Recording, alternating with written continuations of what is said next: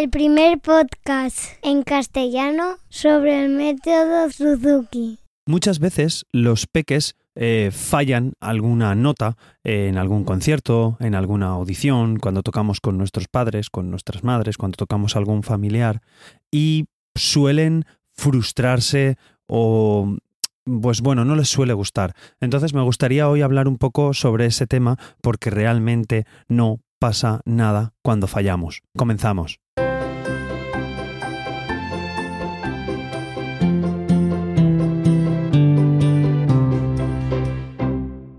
Hola a todos y bienvenidos. Soy Carmelo Sena, profesor de guitarra Suzuki, y a través de este podcast me gusta compartir todo lo que sé y lo que voy aprendiendo sobre el método Suzuki.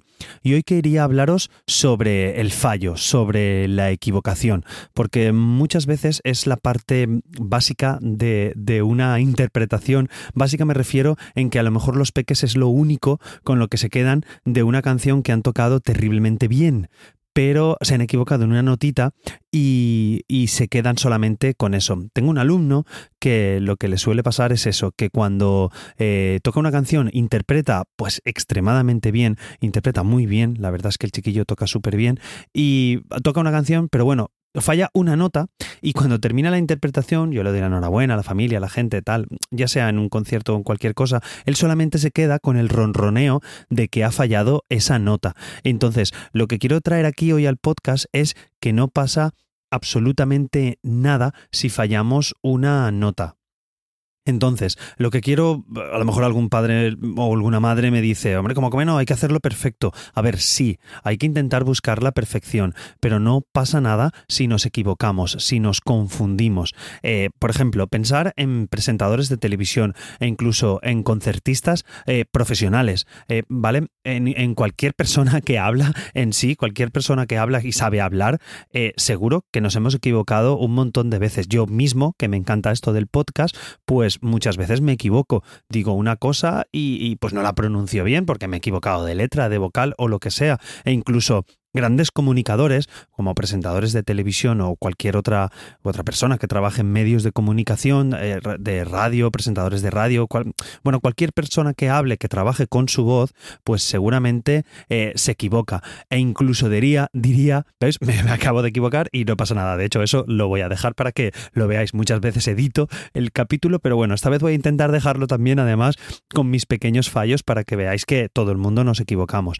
Bueno, lo que iba a decir, diría que incluso hasta el fallecido Constantino Romero, que era famoso por porque hacía doblaje, bueno, es el famoso doblador de Darth Vader y de muchos, muchos otros personajes icónicos en el mundo del cine. Bueno, vienen los Oscars y me encanta, me encanta el cine, pero bueno, eso es otra cosa.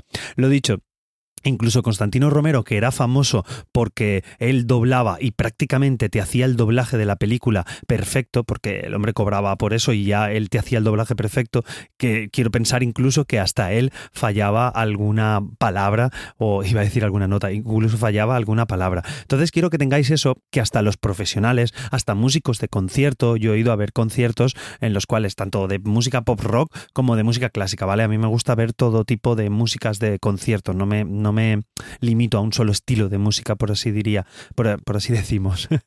¿Veis cómo me equivoco? No pienso editar este capítulo, ya os lo dejo, os lo dejo aquí para que lo escuchéis todo. Entonces, he ido a muchos conciertos donde en dos, tres, cuatro canciones pues hay fallos y no pasa absolutamente nada porque eh, lo, estamos disfrutando. Yo prefiero, siempre se lo comunico a mis alumnos, yo prefiero una interpretación en la cual haya cinco fallos, pero que realmente el que está tocando se lo está pasando bien y me lo hace pasar bien a mí, estoy votando o estoy disfrutando de una melodía. No pasa nada si me equivoco y si se equivoca esa persona y, y hay una pequeña nota falla, una pequeña escala que no sale del todo limpia. Esos pequeños fallos no pasan nada porque vale la pena disfrutar la interpretación. Y no quiero que se, me, que se me malinterprete, ¿vale? Tenemos que buscar la perfección, tenemos que buscar, buscar la perfección en el sentido de que tenemos que hacerlo lo más bonito posible, pero hay veces que hay fallos de interpretación que llamo yo, ¿vale? Una cosa es un fallo que podemos tener porque no conocemos la obra o porque realmente hacemos una nota que no es la correcta porque la hemos aprendido mal o porque hemos hecho... Eso es un tipo de fallos que hay que corregir, evidentemente, que, hay que intentar trabajar, hay, hay una serie de, de equivocaciones, pues que hay que intentar... Bueno, mira, voy a empezar a diferenciar entre fallos y equivocaciones, ¿vale? Hay una serie de fallos que, que los tenemos que corregir porque si lo estamos haciendo mal es que hay que corregirlo. Pero hay otra serie que yo lo voy a llamar equivocaciones, hay otra serie de fallos, de equivocaciones que son, digamos, de interpretación. Yo le llamo fallos de interpretación. ¿Por qué? Eh, porque son fallos en los cuales nos podemos tropezar. Eh, quiero haceros más ejemplos de esto para que lo vayáis viendo claro. Yo camino y sé caminar y sé correr y camino por la calle y vosotros todos camináis. Pero decirme que nunca, nunca, nunca nos, os habéis tropezado. Bueno, yo creo que ninguno de los que me escucháis os ha pasado esto. Siempre nos hemos tropezado porque en el suelo ha habido lo que sea o porque estaba pendiente de otra cosa y nos hemos tropezado porque lo tenemos interiorizado. Exactamente lo mismo sucede con la música. Puede ser que estemos tocando un concierto y nos equivoquemos, nos tropecemos en esa canción. Entonces, a esos fallos hay que relativizarlos, pero un montón. O sea, tienen que quedarse allá a lo lejos, tiene que ser, no tienen que ser ni anécdotas, que no tienen que ser nada, no tienen ni que nombrarse, ¿vale? Por eso quiero hacer hincapié en este capítulo, pero esos fallos son de interpretación que llamo yo, no pasa nada. El problema es que cuando salimos a tocar a un escenario, posiblemente cuando esos fallos pasan en clase, pues no pasa nada, porque el niño relativiza suficientemente y no hay ningún problema. Pero cuando esos fallos suceden en un concierto, lo normal es que estemos un poquito más nerviosos, que tengamos esa pequeña tensión del nervio y sobre todo, sobre todo los niños, que tengan ese nerviosismo. Entonces ese fallo lo podemos achacar a estar nerviosos, que a lo mejor es posible, ¿vale? Es posible que incluso incluso hagamos más fallos por estar nerviosos por esa interpretación. Pero ahí es donde está la educación. Ahí es donde debemos estar nosotros para, para coger tablas, para, para, saber equivocarnos, ¿vale? Nos vamos a equivocar siempre y muchas veces. Eh, hay que aprender de, de, esos fallos, ¿vale? Pero creo que vais viendo la separación que estoy haciendo de los fallos que tenemos porque, porque no conocemos una cosa, entonces fallamos y aprendemos. Y yo lo que quiero relativizar son estos fallos de interpretación, estos tropiezos de ir andando, estos tropiezos que suceden en un concierto.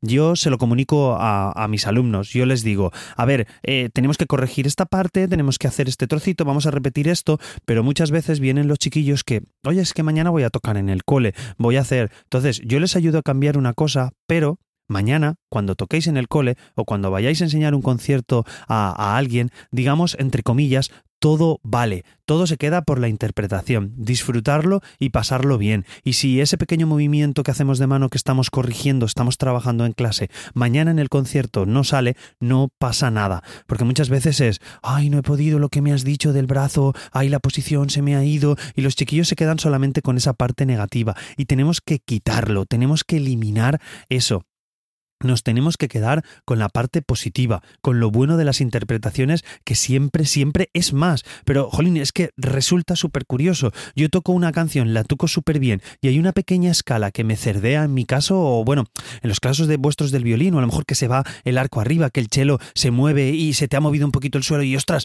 ya se me ha movido la, pica, creo que se llama, eh, se me ha movido y, ha hecho que un trocito me equivoque. No pasa nada, son fallos transitorios, diríamos, son fallos de, de, que me he tropezado y ya está. Es lo que quiero que habléis con, con, los chiquillos y que, y que me escuchen ellos, que lo puedan ver. Entonces, quiero además daros algunos consejos. ¿Cómo podemos eh, trabajar esto? ¿Vale? Porque así dicho es muy bonito, pero claro, cuando un niño tiene 6, 7 años, hacerle ver esto en la cabeza de que se ha equivocado cuando, cuando son responsables, ¿vale? Tengo otros alumnos que fallan 8 o 10 notas que incluso les diría, oye, fíjate un poquito que que, lo puedes hacer mejor y que lo has hecho, pero bueno, que les da igual. Pues bueno, hay que ver eso, que realmente les da igual, no pasa nada si me he tropezado, si me he equivocado en una interpretación, ¿vale? Entonces, ¿cómo podemos trabajar esto? Hay, a mí me gusta hacer con ellos un juego que es, pues, tienes que equivocarte al menos 10 veces en una canción. Entonces, tocamos una canción 10 veces, 5 veces, 8, depende del nivel del niño y depende de todo. Entonces, tocamos una canción, eh, yo esto os lo recomiendo que lo hagáis con canciones que conocen bien, que conocen muy bien, que son capaces de hacer. Entonces, ellos... Eh, hacen, hacen, tocan la canción y deben obligatoriamente equivocarse 10 veces, 5 veces, 8 veces. Ponemos un número y es, jugamos, digamos, a ver quién se equivoca eh, más veces. Entonces también estás desarrollando otro tipo de sensibilidad, porque cuando nos equivoquemos tenemos que saber seguir. Hay que quedarse con eso. Equivocarnos, eh, nos vamos a equivocar. Siempre pongo el mismo ejemplo. Si nosotros hacemos, vamos a poner, un concierto al mes o 10 conciertos, menos, 10, 10 conciertos al año. Imaginaros que hacemos 10 conciertos al año, en los cuales tocamos pues solamente tres o cuatro canciones en cada concierto, ¿vale? Ya estamos hablando de 30, 40 canciones. ¿Cuántas notas es posible que haya en ese concierto? ¿Cuántas, o sea, cuántas notas es posible que hayamos tocado en un año? Uf, Podemos tocar hasta más de mil notas, mil quinientas notas, dos mil notas. Y os estoy hablando a lo mejor de, de, poco, depende de, de, la persona. Pues imaginaros de todas esas notas, por estadística, una, una vamos a fallar, una va a sonar un poquito más bajita que la otra, una se nos va a mover el dedo, una se nos va a meter un pelo en el ojo y vamos a hacer así con la boca y se nos va a despistar. Es que no pasa nada y lo que hay que tener en cuenta es que no hay problema, aunque nos tengamos este pequeño fallo, esta pequeña equivocación, ¿vale?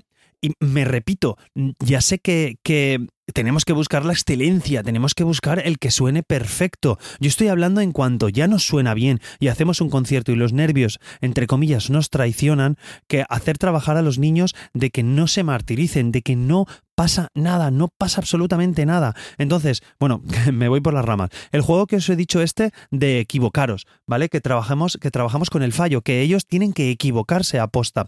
Hay otro juego que también me gusta mucho, que es el de nos ponemos así las manos unos junto a otros. Entonces, yo toco una canción y cuando yo me equivoco, deben dar un golpe a la otra persona y la otra persona quitar las manos, ¿vale? Es un juego típico, creo, de Suzuki, no sé si más gente lo, lo utilizáis, pero bueno, a mí me gusta utilizarlo porque además estás trabajando la escucha y, estás trabajando el hecho del fallo. Y luego me gusta también que lo hagan ellos. Ya os estoy hablando de niños más mayores, ¿vale? Porque cuando son pequeñetes se estresan porque a lo mejor están aprendiendo una canción y fallan mucho y ellos mismos se estresan, ¿vale? Cuando estén los mayores es forzarles que cuando se equivoquen tenemos que, pegar al, contrario. A ver si me entendéis. Ponemos las manos así unos frentes de otros y cuando, cuando le demos un. cuando se equivoca el que está interpretando, pues damos un pequeño golpe a la mano y si no, cambiamos. ¿Vale?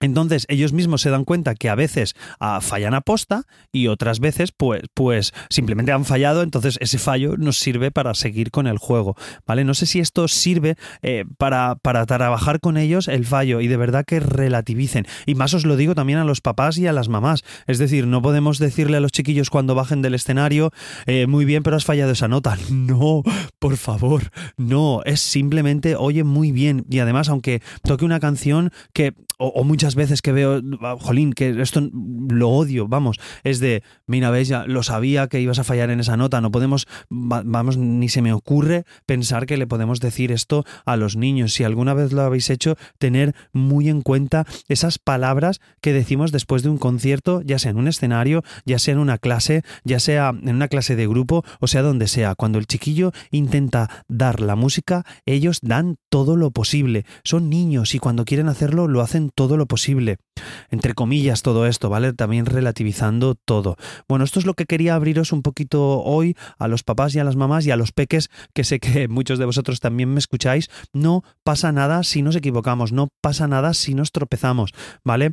Otra cosa es que nos tropecemos siempre en el mismo sitio, es que siempre nos pasen eso, entonces eso ya lo veremos con nuestro profe o con nuestro papá o con nuestra mamá, ¿vale? Pero no pasa nada si nos equivocamos en los conciertos. Simplemente el resumen de todo el capítulo es este bueno, si habéis llegado hasta aquí, muchísimas, muchísimas gracias por pasar este ratito conmigo y espero que os sirva para alguna cosilla y que por lo menos lo hayáis disfrutado. No lo suelo hacer, pero hoy me gustaría pediros, bueno, lo oigo en varios podcasts y si me escucháis en la plataforma de Apple o en cualquier otra plataforma, en Spotify o en cualquier sitio, pues os agradezco que me pongáis pues una valoración de estrellitas, de cinco estrellitas, si lo consideráis, yo os lo agradeceré, os lo agradeceré, por supuesto, pero bueno, si me ponéis alguna valoración positiva en la plataforma donde me escuchéis, pues bueno, os lo agradezco un montón porque así también haréis más visible el podcast y más gente podrá conocerlo y esta comunidad Suzuki nuestra pues podrá crecer. No me enrollo, sabéis que soy Carmelosena barra baja en Twitter e Instagram y os recuerdo el canal de Telegram que lo tenemos ahí, yo sigo publicando cosas, aunque bueno, de vez en cuando estamos bastante tranquilos.